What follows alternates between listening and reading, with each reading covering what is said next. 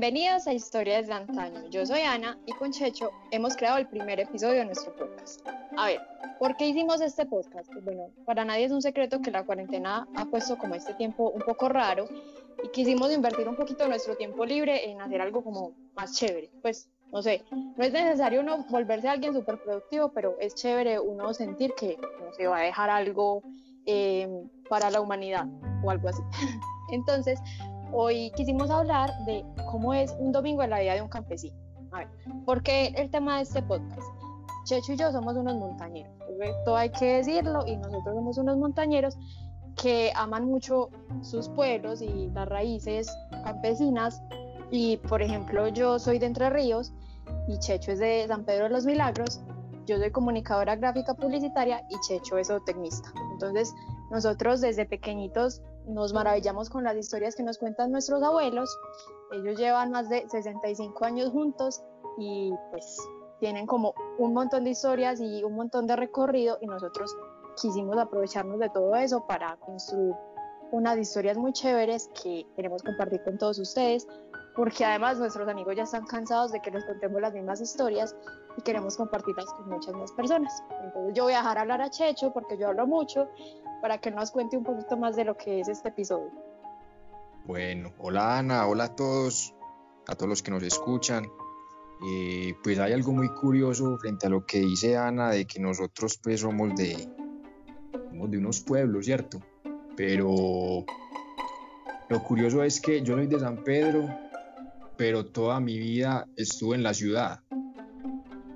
Eso fue más que todo pues por el trabajo de mis papás yo estaba siempre en la ciudad, eh, estudiando en la ciudad desde pequeño, pero lo curioso era que para venir al pueblo era, supongamos, eh, dos fines de semana al mes, un fin de semana al mes. Entonces mientras estaba en el colegio era todos los días pensando en cuando llegue el día que vamos a ir al, pueblo, donde los abuelos, a las fincas, donde los primos a, jugar, a andar en el bosque. Y, o sea, no veía como, como, como ese momento de poder llegar a, al campo. Y lo curioso, es que, lo curioso es que Ana sí, Ana sí, pues nació y se crió en el pueblo. Y al día de hoy ella está en la ciudad y yo que estuve en la ciudad de pequeño, ahora estoy en el campo. Entonces eso, es, algo... Y nosotros venimos de una familia muy grande, pues de verdad somos demasiados primos. Entonces cuando nos juntábamos, no sé, en las fiestas de diciembre o en ocasiones especiales, eso era una recocha porque éramos demasiados, casi todos como de edades muy cercanas. Entonces pues armamos un despelote, ¿sí o qué? Sí, literalmente así era. Entonces, nosotros hemos sido como muy cercanos, aparte de ser primos, somos amigos, y pues hablando un día y charlando, dijimos, pues, ¿por qué no podcast? Este es el mundo del tiempo, las herramientas nos las rebuscamos, pero empecemos. Y bueno, así nació este podcast. Entonces, el día de hoy queremos hablar de cómo era un domingo, porque este episodio sale domingo en la vida de un campesino. Entonces estamos hablando de los años 40. Más o menos como esta época, años 40, 50, nuestros abuelos estaban pues como sardinitos, jovencitos, y eh, ellos vivían en el pueblo. Pero queremos comparar un poquito con lo que estaba pasando en la ciudad. En Medellín en los años 40, eh, en la década entre 1940 y 50, pasó de ser un pueblo grande a una ciudad. Entonces, entonces, eh, allí giraban asuntos económicos, sociales, políticos, culturales. Obviamente era la capital antioqueña, entonces se desarrollaba todo el progreso. Y en los pueblos todo llegaba muy tarde. Entonces, eh, sin lugar a dudas, se, generó una migración de los pueblos a la ciudad. Entonces, es por eso que tal vez muchos de ustedes saben que sus abuelos vienen de algún pueblo, no sé, México, Abejorral, eh, pueblos que son un poquito lejos de Medellín, y que terminaron siendo acá y pues construyendo su familia acá. Entonces, se, todas estas culturas y todas estas costumbres de los pueblos también vinieron a Medellín, pero finalmente se pasó por un proceso como de urbanización y pues todo esto se dio un poquito de lado. Mientras en los pueblos, como el pueblo eh, de nuestro origen, que es San Pedro y Entre Ríos, también yo viví allí hasta mis 17 años, sí era una dinámica muy distinta. Entonces, nuestra familia es de tradición ganadera. Entonces era básicamente el mismo día, siete días a la semana. ¿Por qué? Porque las vacas no van a decir, oíste, hoy es domingo, ve, ¿por qué no descansas hoy? ¿Cierto? No, las vacas hay que ordeñarlas dos veces al día, todos los días. Entonces la jornada empezaba el domingo súper temprano, era súper movido y comenzaba con el papá y el hijo mayor o los hijos mayores eh, yendo a ordeñar. Entonces, en muchos casos, pues eh, no era tampoco un momento muy bueno para la economía y no era como tan común que, ah, venga, que cada uno tiene sus botas pantaneras y vámonos. Les tocaba irse descalzos. Imagínense uno estar en un pueblo que su temperatura promedio es 16, 17 grados centígrados en la mañana y en la madrugada tal vez menos y pues tenerse que ir descalzo por la manga, por las piedras, por el pantano, pues eso era eh, algo muy duro, pero para ellos era algo muy cotidiano. Entonces después de ordeñar, eh, yo creo que Checho debe saber qué desayunaban, ¿cierto? ¿Qué desayuno se pegaban? No, pues desayuno, desayuno era ya tarde, porque eh, pues una rutina de, del campo en ese tiempo pues podrían estar ellos, tampoco eran tan madrugadores como al día de hoy, pues por muchos cambios en las producciones ganaderas y todo, pero sí se podían estar levantando a las 4 de la mañana. Y pues difícilmente creo que haya alguien que sea capaz de desayunar a esa hora, cuando no ha salido el sol. Eh, a esa hora un, un cafecito, agua de panela. Estaban los tragos, ¿cierto? O sea, eso es lo que llamaban los tragos uno va a la casa de la abuela y le llevan los tragos todavía, pues temprano, por ahí a las seis o siete le llevan los tragos antes del desayuno. O, pues ya le echa, mi abuela ya le echa Milo, pero antes era guapanela solita y pues porque la leche era un lujo. Muchos arroyos producían leche, pero la leche era un lujo. Pues era la guapanera la estrella. Sí, así es. Igualmente, pues hoy en día el, el, que le guste dormir hasta tarde cuando visita a los abuelos no, no se puede dar ese gusto toca madrugar. Ajá, pues porque ellos a las 9 de la mañana, oye, usted que está yendo dormido a las 9 de la mañana, no le da pena. Entonces, Así es. para que no lo hagan sentir mal aún. Entonces, después de, de, de, esta madrugada, pues, que igual, a mí a las 4 de la mañana me parece una madrugada terrible, pero Checho que ya está más acostumbrado dice que eso es normal. Pero bueno, entonces se levantaban a esta hora, luego se tomaban los tragos después de, ordeñar algunas vacas, pues tampoco era que ordeñaran eh, 50 mil vacas, no, unas poquitas. Y luego se preparaban para irse eh, para el pueblo, ¿cierto? Ese era el día de bajar al pueblo. Sí, pues igualmente como en ese tiempo, pues la vida del campo era muy rutinaria. O sea, eran poco, eran poco, o sea, lo, lo que se podría ver como, como alguna novedad podría ser el día domingo, que era donde iban al, pueblo como tal, o sea, salían de, sus fincas, de sus granjas, al pueblo a, a, llevar productos para vender si tenían, a comprar los que les hacían falta en las casas.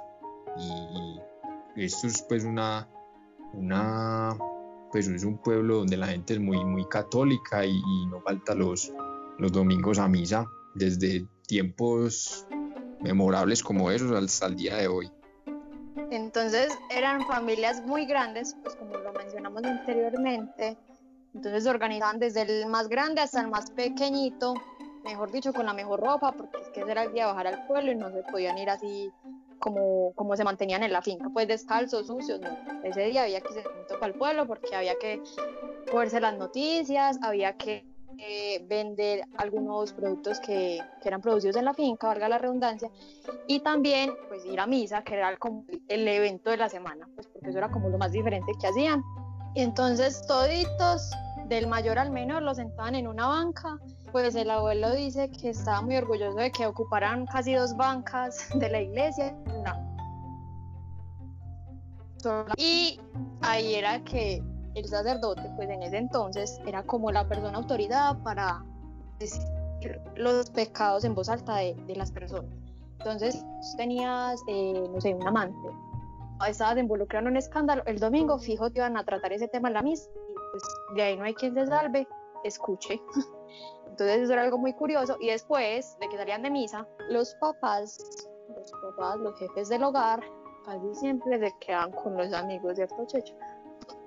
Emborrachándose. O sea, ese era el descanso, de los, el, descanso pues, del, del, del, papá, pues, del, del papá de la casa, el domingo. Era ir al pueblo, a misa, salía de misa y mandaba a la esposa con los niños para la finca y él se quedaba en la casa con los, en, el, en el pueblo con los amigos en la cantina emborrachándose, emborrachándose hasta que perdiera la conciencia. Con suerte volvían el lunes y eso era como el escape de ellos en ese momento.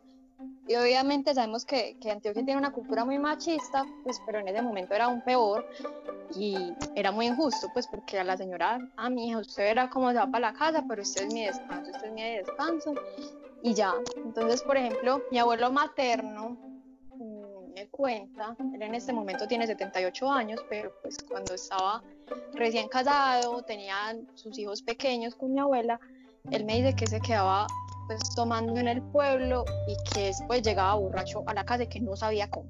Y mi abuela dice que siempre tiene la imagen de él eh, usando una ruana blanca y rodándose por la manga para llegar a la casa. Entonces, pues ellos siempre encontraban la manera de llegar. Y, la, y lo otro es que si en, pues en la casa se quedaban esperando, no había forma de comunicarse, no había teléfonos, celulares, mucho menos, nada de eso. Prácticamente, si no llegaba, algo le pasó o empezaban a, hacer conjeturas y, y mirar qué iban a hacer. Si el papá no llegaba el lunes, ¿qué tocaba? El mayor, el, el, hijo mayor de la casa, era el que le tocaba asumir la responsabilidad de la finca, madrugar a ordeñar las vacas, a cuidar las gallinas, recoger los huevos y todo lo que hubiera que hacer. Sí, me parece como un poquito duro porque igual eran unos niños y era muy normal que, que a los niños mayores no los dejaran ir a la, escuela por ejemplo, al abuelo lo hicieron salir en segundo de primaria y pues listo, o sea, usted sabe leer, escribir y ya, chao, o sea, usted no necesita nada más en la vida, trabajar, esto, pues, trabajo es lo que hay.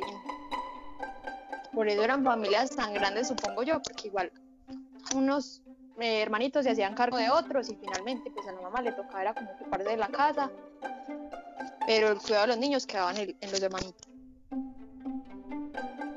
Sí, eso ella sí era como, eso es lo que nos cuentan nuestros abuelos. Eh, pues no sé, nosotros todo el tiempo tratamos como de imaginarnos lo que ellos nos están contando. Inclusive hay cosas que a uno pues como que no tiene forma de imaginársela porque hemos crecido pues con muchas comodidades, nos ha tocado muchos avances tecnológicos, muchos cambios de pues como de, de generación y algo así. Entonces, yo creería, por ejemplo, que, que, los, los, niños pequeños de, de, hoy en día no, no alcanzarían a, a, imaginarse la vida de ellos de esa manera, donde no tienen tecnología a disposición todo el tiempo, donde no tienen eh, pues el, horario ya repartido, ellos ya saben qué van a hacer en una semana, están metidos en mil cursos y clases de arte, de deportes, de hobbies, de cuánta cosa va resultando por ahí. Entonces, no sé, yo creo que es lo que nos fascina tanto de, de uno poder ir donde los abuelos y que, y que cada vez que los visitamos, sea cada fin de semana o cada mes, desde que somos pequeños, siempre que vamos, tienen una historia diferente que contarnos. Total, eso es lo más lindo. O sea, eh, por ejemplo, a, nuestro abuelito eh, le dio una isquemia cerebral el año pasado y desde eso él no, no puede articular muchas oraciones, casi que ni puede hablar. Entonces eso fue muy duro porque él también contaba muchas historias y, y era súper conversador y quería saber cómo de tu vida y te preguntaba. Y en este momento como que quiere hablar pero no le da. Entonces mi abuela es como la, la vocera entonces ella habla por los dos y, y ha sido como una forma de, de adaptarnos y, y, más en estas circunstancias que no, no, los podemos ver, por ejemplo yo no los veo desde, desde enero. Checho que sí está pues como en el pueblo y puede moverse un poquito, así sea, eh, no sé, algunas veces cada 15 o 20 días, él sí puede estar más pendiente, pero pues yo no los he visto desde entonces. y ha sido muy duro, entonces también por eso quisimos hacer esto, porque queremos hacerles un homenaje, tal vez que, que ellos puedan escuchar esto y digan, mis historias van a quedar en algún lugar. Y Sí, sí, por otro algo- eso es lado, algo- eso es algo muy bueno, Sí. porque, o sea, en este momento ya como que el papel se nos cambió con el abuelo, porque, o sea, el abuelo, el que tuvo pues ese, ese problema de salud, eh, bueno, pues se recuperó, entre comillas, porque, o sea, lo único que él no puede hacer es hablar bien, pero él tiene su mente lúcida, eh, físicamente se siente bien, se mueve, pues él en este momento tiene como 85 años.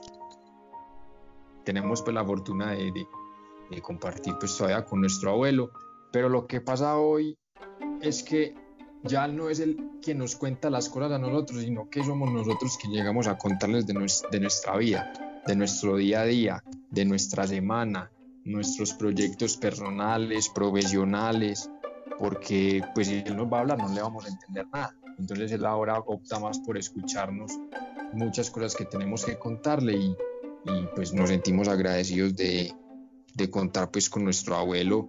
Así no nos podamos comunicar muy bien con él, pero sabemos que podemos desahogar nuestras penas o contarle nuestras alegrías, nuestros proyectos y, y- y nuestras cosas. Y aparte están los hijos, pues todos nuestros familiares que obviamente crecieron escuchando también todas esas historias y cuentan todavía muchas cosas que uno no, no conocía. Por ejemplo, mi papá esta semana me estaba contando que el abuelito cuando ellos estaban pequeños era encargado de una finca y una noche hubo una tormenta muy fuerte y a él le tocó salir a cuidar una vaca que estaba teniendo eh, ternerita. Entonces se fue y se chupó un aguacero toda la noche nada más cuidando la vaca. Entonces mi papá me decía, o sea, y él ya tiene eh, 85 años, es muy fuerte. O sea, y son personas que van a ser muy longevas por, por la misma forma en que fueron criadas, porque siempre fueron muy saludables y pese a que tuvieron como muchas limitaciones económicas y tal vez académicas y, y todo, pues van a vivir mucho tiempo y eso es muy bacano, uno saber que, que cuenta con, con sus abuelos todavía para rato. Y la, pues, y la abuelita, que yo le digo mamita, es muy, es muy divertida porque ella también cuenta unas historias todas raras, entonces yo a veces no sé si se las está inventando o de verdad eso pasó, porque una vez me contó que, que mi abuelo las- la, pues la dejó sola en la finca y que llegó un tipo armado, pues que ya vio llegar a alguien de lejos y que ella le dio mucho susto y que ella se encerró. Entonces, que cogió un rifle que había en la habitación, pues que era de mi abuelo, y que ella vio que la sombra se paró debajo de la puerta, fue madre, ella cogió el rifle y disparó. Y que ella no sabe qué pasó, que cuando abrió la puerta otra vez había un rastro de sangre y ya no había persona ahí. Entonces ella no sabe que si lo mató, si lo hirió, si le iba a hacer algo, si no, pues ella dice que le dio mucho miedo porque no lo conocía y venía armado. Entonces ella qué más iba a pensar y ella sola en la finca.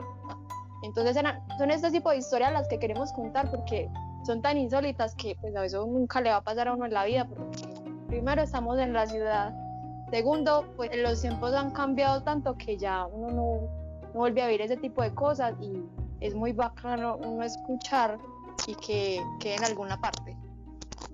Sí, y pues nosotros como podcasters eh, eh, principiantes, estamos aquí incursionando en el medio, pues sí queremos hacer la invitación a, a- a las personas que, que tengan la oportunidad de escucharlo, que, que, que le, le comenten a, a su amigo, a su novia, a su primo, no sé, a sus cercanos. Si quieren de pronto como, como escuchar algo diferente, porque pues hoy en día está de moda YouTube, todo el mundo está viendo videos en YouTube, entonces aquí, aquí no hablamos de maquillaje, aquí no hablamos de- del último celular que salió, ni del último computador, ni, ni, ni de viajes por Europa, ni por cosas de esas, sino cosas más, como diría, Sabemos más, más del Sí, día que ten- Sí, sabemos que tenemos como un público más reducido, pero bueno, eso nos da la oportunidad como de entrar en otro sector, porque también nos gustaría mucho que si tienen abuelos, si tienen tíos, si tienen familiares que tengan también este tipo de historias, nos cuenten En la descripción les vamos a dejar los Instagram. También si quieren nos escriben a cualquier hora, no importa, nosotros respondemos. Y eh, pues también que les compartan esto porque ellos también deben sentirse como un poquito extraños en este momento y tener algo como familiar que, que les recuerde cómo eran los tiempos de antaño puede hacer que se sientan un poco mejor. Entonces, Checho, no sé, ¿qué más quieres contar? O, o, dejamos hasta aquí el primer episodio. No queremos que sean muy largos, eso sí. Y ya, yo por el momento quedo lista. Pues yo diría que muchas gracias por escucharnos. Eh, espero que sigan nuestros episodios semana tras semana y vamos a, a, a tener personas que vamos a, a, tener aquí pues como invitados en nuestros, en nuestros episodios, que muy posiblemente pueda ser uno de nuestros abuelos que nos cuente alguna historia curiosa que de pronto al día de hoy no la hemos escuchado nosotros y tengan ustedes la posibilidad de escucharla junto con nosotros. Entonces, gracias a todos y nos vemos dentro de ocho días. Bueno, hasta luego, muchísimas gracias y nos vemos. Chao.